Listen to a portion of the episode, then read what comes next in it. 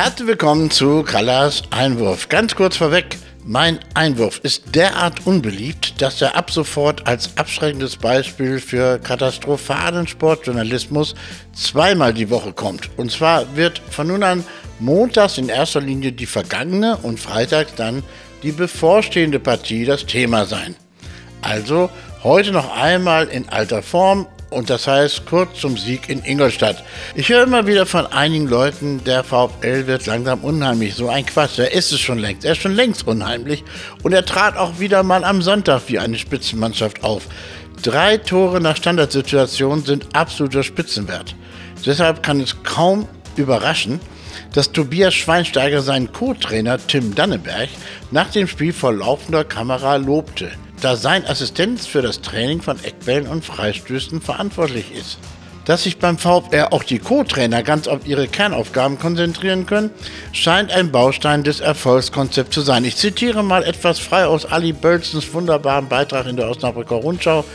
Ganz im Kontrast zum Haifischbecken des FC Bayern, in dem die Mitglieder des Trainerstabs kommunikativ auch als Pufferfische gebraucht werden, die schützend im Kreis um ihren Chef herumschwimmen müssen, herrscht beim VfL ein leistungsfördernder Teamgeist vor und das nicht nur bei den Spielern auf und neben dem Platz, sondern auch im Umgang der Trainer miteinander. In der metaphorischen Sprache der Münchner Pressekonferenz ausgedrückt, während sich beim FC Bayern offenbar Haie gegenseitig angreifen, präsentiert sich der VfL nicht nur in Ingolstadt als ein kunstvoll angelegter Gartenteich voller Koi-Karpfen, die schön genug sind, um im Sommer in die zweithöchste Zuchtkategorie aufgenommen zu werden. Ist das nicht ein wunderbares Bild?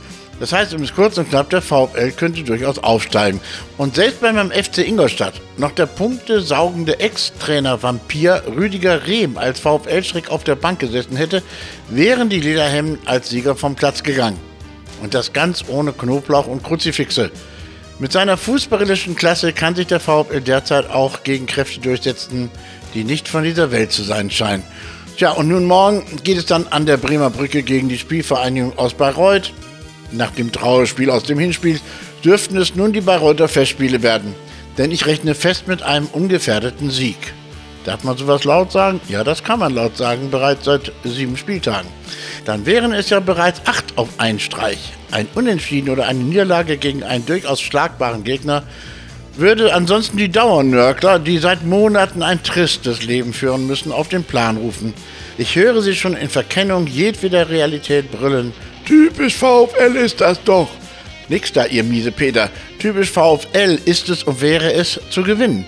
So einfach kann das sein. So, ich wünsche allen einen tollen Tag an der Bremer Brücke morgen. Allen Karnevalfans parallel einen schönen Osten Samstag, ganz frei von Kriegshetze und Reichsbürgerpanzern allen VfL-Fans und friedliebenden Menschen ein schönes Wochenende. Tschüss.